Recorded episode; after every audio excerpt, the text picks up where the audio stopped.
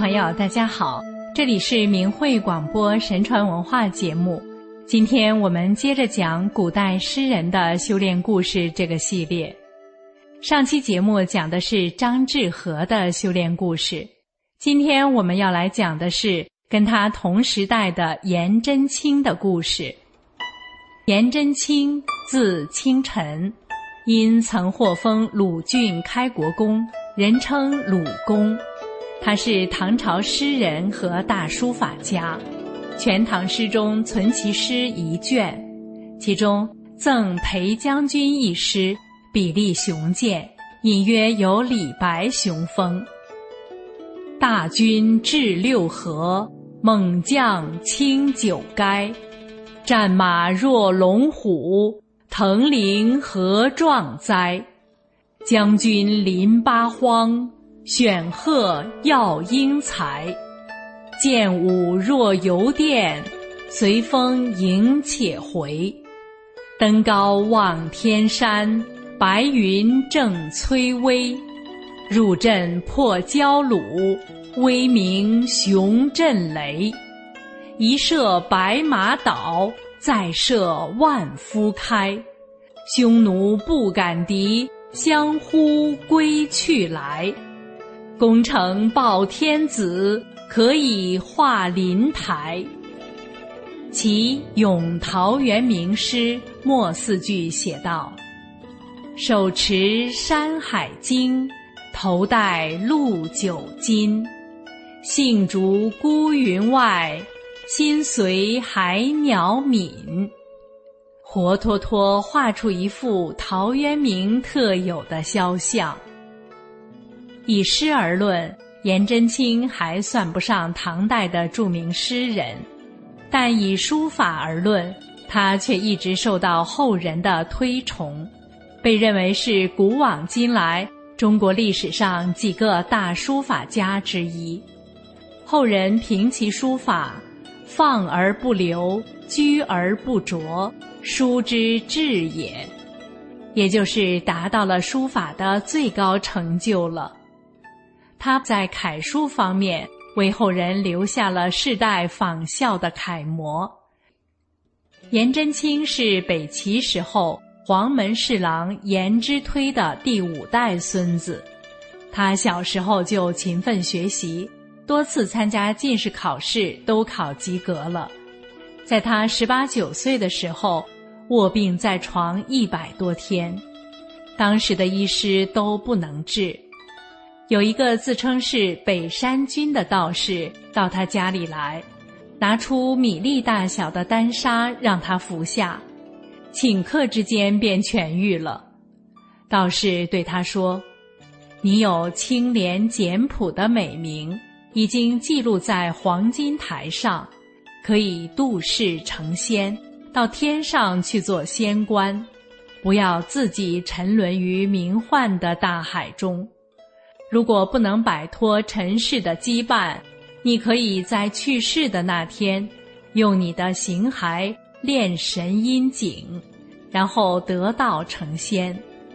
随后又交给他一粒丹药，告诫他说：“坚持节操，辅佐君主，勤俭至身。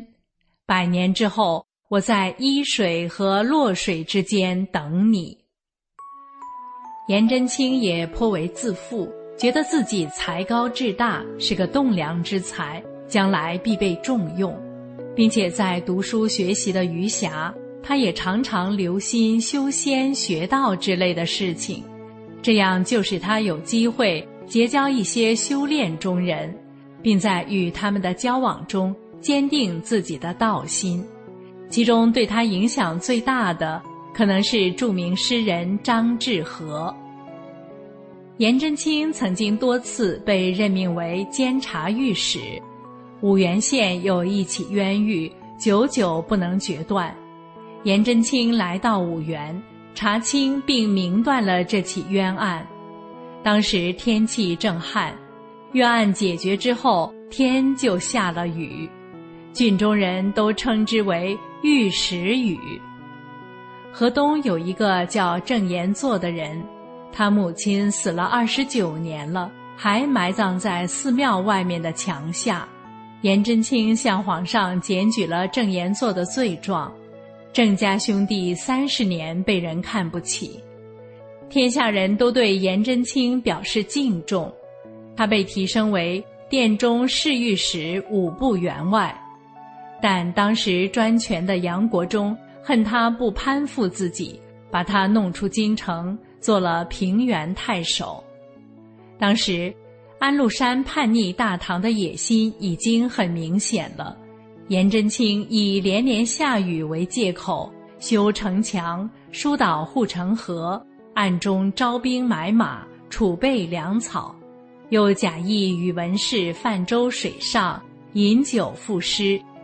安禄山秘密地侦查他，认为他是一介书生，用不着担心。不久，安禄山造反。黄河以北全部沦陷，只有平原城有所准备，派私兵参军骑马到京城报告。唐玄宗高兴地说：“黄河以北二十四郡，只有颜真卿这么一个有用的人罢了。我真恨自己没有亲见其人。”安禄山派兵守住土门。颜真卿的哥哥颜杲卿是常山太守，他和颜真卿共同攻破了土门，十七个郡同一天归顺了大唐，推举颜真卿做元帅，得到军队二十万人。他指挥部队纵横燕赵一带，皇帝下诏书加封他为户部侍郎、平原太守。当时清河郡的李鄂。在军前拜谒，颜真卿与他共同谋划，一起在唐邑打败了安禄山的两万多人。唐肃宗亲临灵武，下诏封他为工部尚书、御史大夫。颜真卿走偏僻的小道到凤翔朝见天子，又升他为宪部尚书。不久又加封为御史大夫。他每每弹劾秉奏。使不称职的被贬，使有才干的升职，使朝纲大振。他连年治理蒲州和同州，都有仁爱遗留于后世。后来他被御史唐时陷害，又受到宰相的嫉妒，被贬为饶州刺史，又被任命为升州浙西节度使，征召为刑部尚书。后来又被李辅国诽谤，贬为彭州长史。唐代宗继位，他被拜为利州刺史，回京做了户部侍郎、京南节度使。不久又做了右丞，封为鲁郡公。宰相元载私立朋党，以诽谤朝政的罪名，把颜真卿贬为峡州别驾。后来又做了抚州、湖州刺史。元载被诛杀之后，颜真卿又被拜为刑部尚书。代宗驾崩的时候，颜真卿是礼仪使。又因为唐高祖以下的七位皇帝谥号繁多，他上书议请取出世的为准，被宰相杨炎嫉妒，没被采纳，改任他为太子少傅。暗中夺了他的权，后又改为太子太师。后来李希烈称帝，攻破了汝州。宰相卢杞平常就记恨颜真卿的刚正，要趁机陷害他，就上奏皇上说：颜真卿德高望重，四方敬仰，让他去说服李希烈，可以不动刀枪、不流血而平定强寇。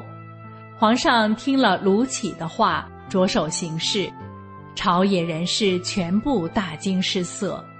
李勉听说之后，认为这是失去一位国老，给朝廷带来耻辱，秘密的上奏章，请求留下颜真卿，又派人到路上去截住颜真卿，但没有来得及。颜真卿见了李希烈之后，正宣读诏书。李希烈的养子等一千多人亮出兵刃，争先恐后的要来杀他，团团围着他够骂。他神色不动。李希烈用身体庇护他，把他安置到馆舍里。李希烈宴请朋党，让颜真卿坐在那里观看。李希烈让演唱艺人攻击朝政当戏唱。颜真卿愤怒地说：“你也是人臣，怎么能让小辈们这样？”于是他就站了起来。李希烈让人向颜真卿问朝廷的礼仪制度。颜真卿回答说：“我老了，虽然曾经掌管过国礼，但是所记的都是诸侯朝觐皇上的礼仪罢了。”后来，李希烈让人在院子里堆积了柴火，浇上油，让人对颜真卿说：“你不投降，就烧死你。”颜真卿自己跳到火里去，那些叛贼又把他救出来。颜真卿便自己写了和皇帝诀别的奏章、墓志铭和祭文，以表示自己必死的决心。叛贼就派人把他吊死了。那天是兴元元年八月三日，颜真卿享年七十七岁。朝廷听到这一消息之后，停止办公五天，谥号文忠公。颜真卿是四朝元老，德高望重，正直敢言，老当益壮。由于被卢杞排挤而死在叛贼之手，天下人都为其深感不平。据别传所言，颜真卿将要被吊死的时候，解下金带送给使者说：“我曾经是修道之人。”以保全躯体为先物，来勒他的人按他的话做了，勒死之后又埋葬了他。叛贼被平定之后，颜真卿家里人来把他抬回京城去另葬。打开棺材一看，棺材朽烂了，但是他的躯体还是原来那样，肌肉像活人，手脚很柔软。胡须头发青黑，全握着，手指甲透过手背，远近的人都感到很惊异。走在半路上，感到棺木越来越轻，后来到了下葬的地方，打开一看，是一口空棺而已。《开天传信记》里详细的记载了这件事。别传又说。颜真卿在去蔡州之前，对他儿子说：“我和元载都服用上药，他的药力被酒色破坏了，所以不如我。我这次去蔡州，一定会被逆贼杀害。你以后可以把我接回来，埋葬到华阴。打开棺材看看，肯定与众不同。等到后来开棺。”果然看到与众不同。道士行和普说：“这就是所谓的行仙，哪怕藏在铁石之中，一旦炼形圆满时，自然会裂开而飞走。”十多年后，颜真卿家从雍州派一个仆人到郑州去收租，回来的时候走到洛京。这个仆人偶然来到同德寺，见颜真卿穿着白色的长衫，头上撑着冠盖，坐在佛殿上。这个仆人急忙上前想要参拜，颜真卿却转身离开，仰着头看佛寺的墙壁。仆人就或左或右地跟在他后面，但他始终不让仆人看到他的脸。然后他便走下佛殿，出了寺门，仆人也步步紧跟着他。他径直走到城东北角的荒菜园中，那里有两间破屋，门上悬挂着薄帘。颜真卿便挑帘走了进去，仆人就隔着帘子行礼，并高声问候。颜真卿说：“你是谁？”仆人说出了自己的名字。颜真卿说：“进来吧。”仆人进去之后，拜见完了就想哭。颜真卿急忙制止了他，然后大略问了问儿子侄儿的情况，便从怀中掏出十两黄金交给他，让他带回去补助一下家用，并打发他快快回去，又嘱咐他，回去之后不要对别人讲，以后家里缺钱可以再来。仆人回到雍州，严家的人大为惊异。去卖那黄金，却又是真正的金子。颜真卿的儿子便买了鞍马，和那个仆人一起飞驰而来探望。又到了以前那个地方，却只剩下了满眼的真吾，其余什么也没有。当时的人们都说，颜真卿师姐成仙了。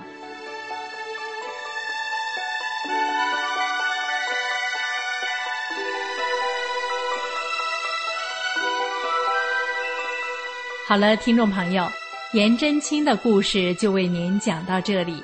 下次我们要讲的是这个系列的最后一位诗人贺知章的故事。感谢您的收听，下次节目我们空中再会。